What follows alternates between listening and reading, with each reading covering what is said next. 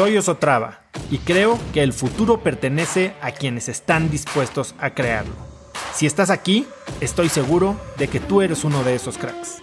Una persona que toma acciones de impacto todos los días, que aprende y prueba cosas nuevas, que ataca sus miedos y sobre todo que vive la vida en sus propios términos.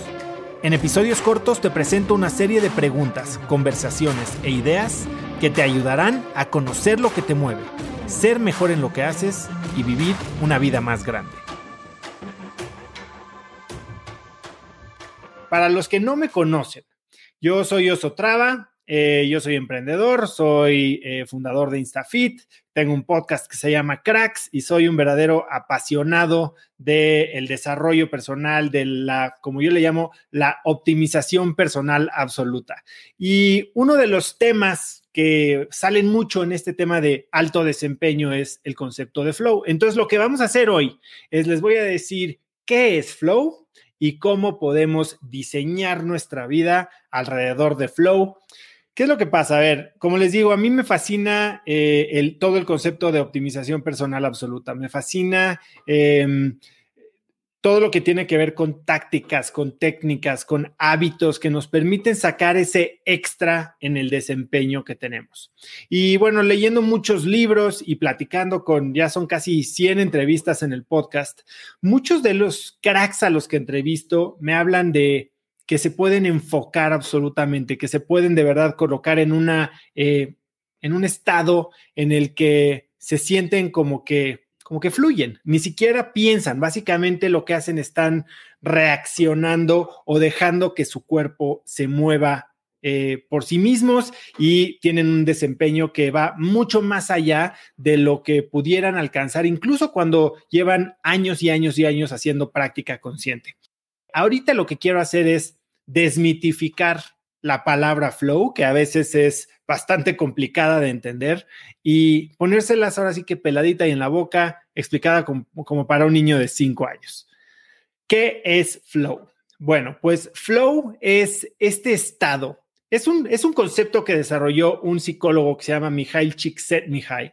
Eh, y básicamente eh, lo que desarrolló es este concepto que define un momento en el que una persona está tan involucrada en una actividad que pierde noción del tiempo, que nada más le importa y que básicamente hace que la experiencia es tan enriquecedora, tan placentera, que básicamente cualquier costo deja de ser relevante. Es este momento en el que estás totalmente enfocado, pero básicamente no solo eso, sino que, como lo platicaba con una gran invitada de mi podcast, Margarita Tarragona, es uno de estos momentos en los que se requieren dos cosas, o más bien se cruzan dos cosas.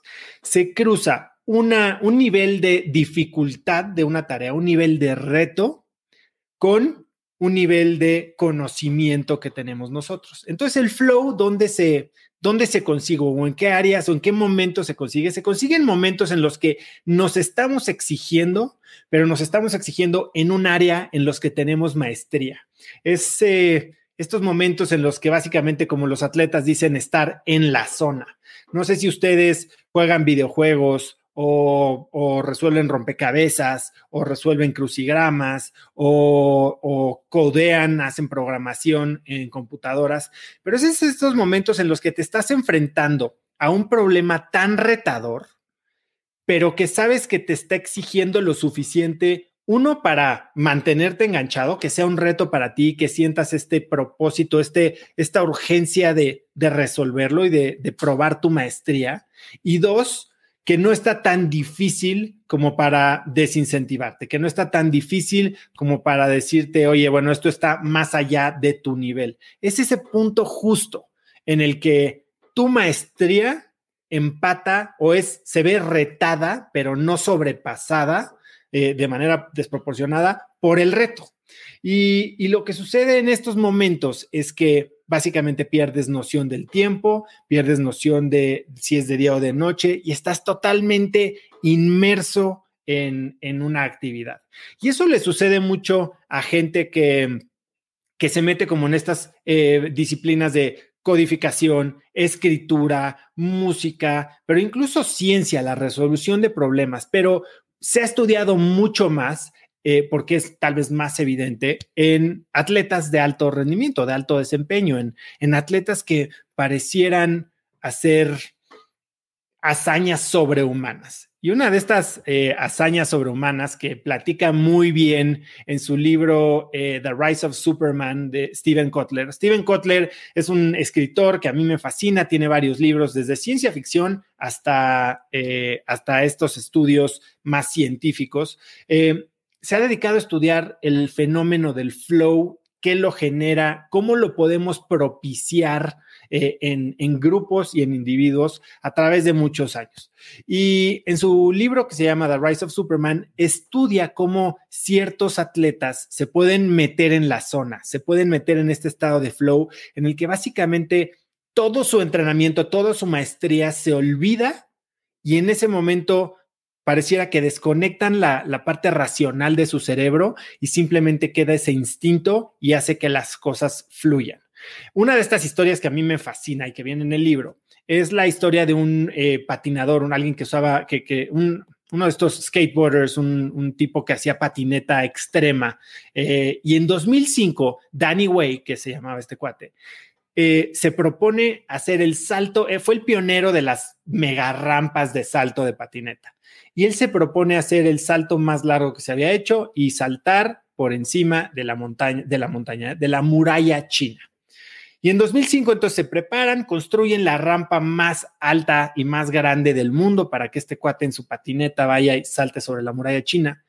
Y el día antes, que de por sí era ya una hazaña sobrehumana, el día antes, durante la práctica para este, para, grabar y para televisar el, hecho en sí, lo intenta, choca contra la muralla, sale volando y se rompe un tobillo. ¿Qué es lo que haría cualquier persona normal? Bueno, pues cualquier persona normal tal vez hubiera dicho, bueno, ya me lastimé, ya no puedo seguir y esto, pues hasta aquí llegamos el día de hoy, pero no. Lo que hace Danny Way es, va al hospital, le pone un par de inyecciones, trae el tobillo así, hay videos en YouTube si lo quieren ver, y se lo venda muy duro y al día siguiente dice, vamos, se sube el día siguiente a la mega, mega, mega rampa y en ese momento él se avienta sobre un tobillo roto. Imagínense una patineta sobre un tobillo roto. Lanza, se lanza, salta sobre la muralla china, cae bien del otro lado y después al final de la otra rampa hace un vuelo como de 10 metros para arriba y cae. Y, y es cuando nos ponemos a preguntar, ¿en qué momento nuestro cerebro puede, digamos que, eh, superar o borrar o mitigar cualquier sentimiento de dolor, cualquier sentimiento de duda, cualquier sentimiento de miedo para controlar nuestro cuerpo y hacer este tipo de cosas que tal vez nunca ni siquiera nos, hubiéramos, imaginado, ¿no? Eh, y eso es exactamente lo que es el flow, es estar en la zona, es meternos en ese momento en el que nos desempeñamos al máximo, pero también disfrutamos al máximo. No es simplemente de me estoy exigiendo y estoy siendo perfecto, es este momento en el que placer y desempeño se amalgaman y hacen que disfrutemos tanto el tiempo, la actividad que, como decía, no, no importa el costo, no importa el tiempo, no importa en dónde estés, simplemente estás totalmente presente, inmerso en esta actividad y es cuando te desempeñas y te sientes mejor. Ahora, ¿cómo le hacemos? ¿Cómo podemos propiciar o cómo podemos, cómo, hay mucha gente que me pregunta, ¿cómo sé si yo he estado en flow? Y bueno, tal vez nunca te habían dicho cómo identificar estos momentos en los que pierdes la noción del tiempo, en los que te sientes mejor, en el que estás totalmente inmerso en un reto, pero sabes que puedes lograr. ¿Y cómo puedes entonces diseñar tu vida? También Steven Kotler dice que cuando logramos introducir flow a nuestras vidas, es la fuente máxima de motivación y, felicidad que puede haber. Si logramos incrementar los momentos de flow dentro de nuestras vidas, entonces automáticamente vamos a estar siendo personas más felices, más motivadas, más productivas. Ahora, ¿cómo lo hacemos? Una, hay, hay dos opciones. Una puedes intentar meterte en flow medio a la fuerza, como, oye, bueno, tengo que estudiar para un examen, me voy a meter en flow, probablemente no vaya a ser lo más fácil, ¿no? O sea, obviamente hay técnicas para meterte en flow y te dicen, bueno, procura que no haya ruido, mucho relacionado con el enfoque, procura que no haya ruido, eh, no haya distracciones, enfócate en una sola actividad. Pero el tema es que hay muchas veces que nuestra naturaleza no empata con esos momentos de flow. Entonces, en vez de decir, quiero imponer flow en una actividad X, ¿por qué no volteamos? ¿Por qué no invertimos el problema, que es a mí algo que me gusta hacer mucho? ¿Y por qué no entonces mejor nos empezamos a conocer nosotros y empezamos a preguntarnos, a hacer ese análisis de, ok, ¿en qué momentos estamos nosotros mucho más metidos en flow o cómo podemos propiciar situaciones en las que nos metamos en flow de forma natural y entonces con ese conocimiento diseñar nuestra vida. No tratar de ponernos en flow al hacer cosas que no queremos hacer, sino hacer cosas que nos ponen en flow y diseñar una vida que sea productiva alrededor de esos momentos de flow. Y claro que sí, Oso, suena padrísimo, pero ¿cómo le hacemos, no? O sea, ¿cuál, ¿cuál, es el proceso para entonces yo poder identificar qué momentos y después saber cómo propiciar momentos, si no esos, que tal vez a ti te pone el momento de flow estar en un masaje, pero tal vez no puedes estar haciéndote masajes todo el día.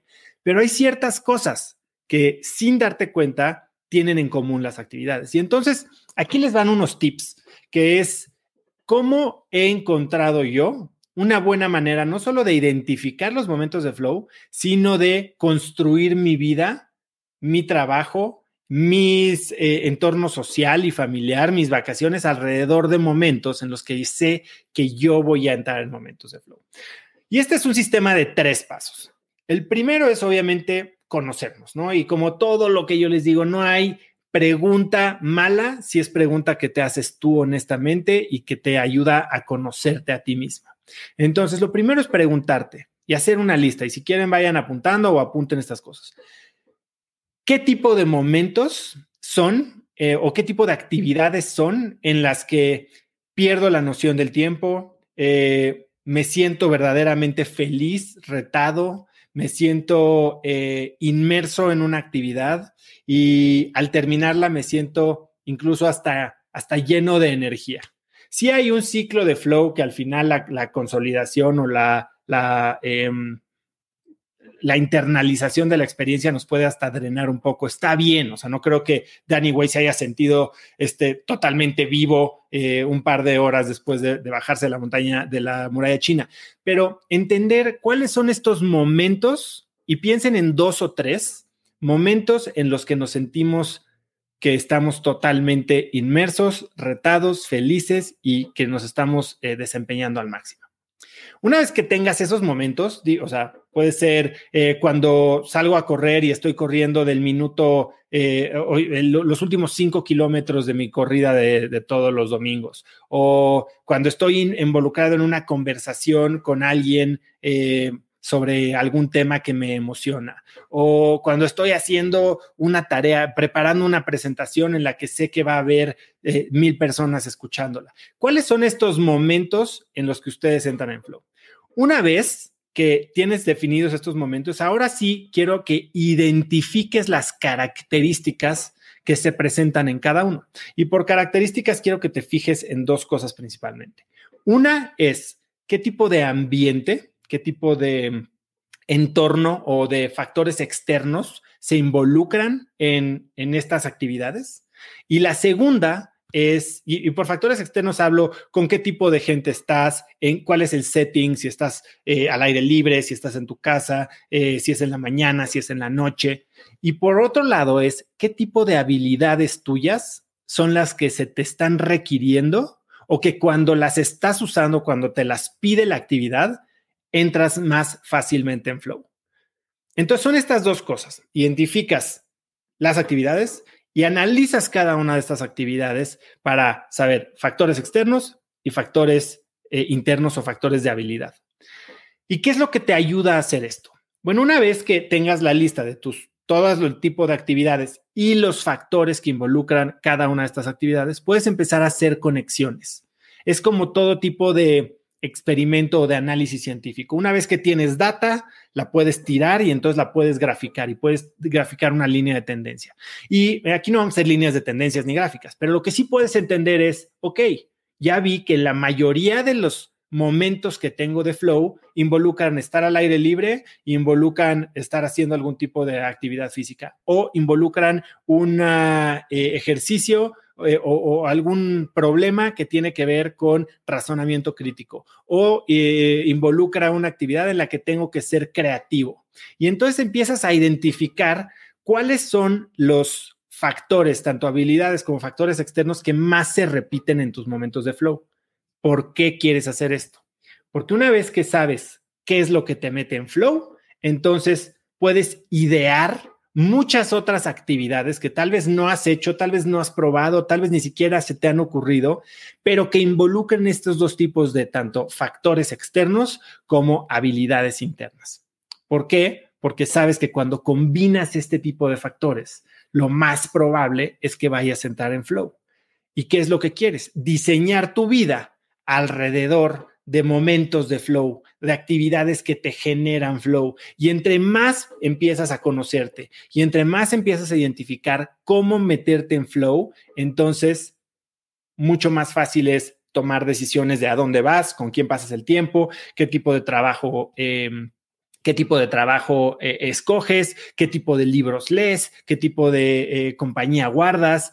Eh, y de eso se trata la vida. Porque si un momento de flow que es extraordinario lo puedes convertir en uno diario o después uno cada mañana y cada tarde y así todos los días, entonces tu vida, como dice Steven Kotler, empieza a ser mucho más rica, mucho más enfocada, mucho más placentera, mucho más eh, llenadora y mucho más productiva. Porque cuando estás en flow y estás haciendo cosas que te gustan, que te retan, en las que eres bueno, probablemente vayas a tener tu mejor desempeño, lo vayas a disfrutar y dime qué no genera estar haciendo cosas que disfrutas a un alto nivel, pues genera éxito, genera remuneración, genera reconocimiento, genera crecimiento. Entonces, bueno, esas son las cosas en las que yo te puedo ayudar a, que entiendas eh, cómo hacerlo. Bueno, no te puedo ayudar, te acabo de ayudar, te acabo de dar los tips. Eh, entiendas perfecto quién eres, qué te pone en flow y puedas entonces empezar a diseñar tu vida, que de lo que se trata es de generar una estrategia de vida y no esperarte a que algún día te paguen un bono y con eso entonces te puedas retirar y entonces puedas empezar a vivir una vida que hoy no tienes, ¿no? Diseña la vida que quieres y empieza a vivirla desde hoy. Ahora, este, ¿cuáles son los inhibidores del flow? Bueno, pues habla también Kotler y, Jimmy Quick en su libro Limitless, habla también de cuatro inhibidores del flow. Uno es multitasking, otro es eh, el miedo a el miedo al fracaso o el miedo al qué dirán, eh, el perfeccionismo, porque el perfeccionismo reduce la creatividad, y la falta de convicción. Entonces, básicamente, este tipo de cosas, cuando las estás involucrando, cuando estás haciendo actividades que te generan estrés, que te suben el cortisol, que, te quitan, estás en lugares en los que no te puedes concentrar y, y, tienes miedo a fracasar, no te estás sintiendo como atraído a la actividad por placer, sino que tienes miedo a fracasar, bueno, entonces va a ser muy difícil que entres en estados de flow. Así que bueno, eso es lo que les quería platicar hoy. Hoy hablamos de qué es flow, que es este momento en el que te metes en absoluto, te desempeñas mejor y, te sientes mejor, pero es un momento en el que el nivel de exigencia y el nivel de tu preparación o de tu maestría están prácticamente perfectamente alineados. Hablamos de cómo diseñar momentos de flow, cómo diseñar una vida alrededor de momentos de flow, que es identifica tus momentos de flow, identifica los momentos, los que ya vives hoy, identifica los factores externos y las habilidades que ocupas o que usas o que se presentan frecuentemente en estos eh, momentos que ya vives de flow. Tercero, haz conexiones y empieza a probar nuevas actividades que eh, involucren estos factores, tanto externos como internos, y después trata de enfocarte, eliminar distracciones, olvidarte del qué dirán y empezar a diseñar la vida que quieres para vivirla el día de hoy. Así que, bueno, eso es lo que les quería preguntar, platicar el día de hoy. Conecta conmigo en Instagram como arroba osotrava y dime qué te pareció este episodio. Mi meta es inspirar a una nueva generación de hispanos a vivir vidas más grandes. Y si me quieres ayudar a lograrla, lo mejor que puedes hacer es seguirme en Spotify y dejar una reseña en Apple Podcasts para así subir en ese ranking. En tu reseña cuéntame de qué temas, categorías o personas te gustaría aprender y me aseguraré de leerlas para darte el contenido que quieres. Y no olvides unirte a mi comunidad de cracks en cracksnetwork.com es gratis y conectarás con más gente en el mismo camino de crecimiento que tú. Eso es todo por hoy. Yo soy Oso Traba y espero que tengas un día de cracks.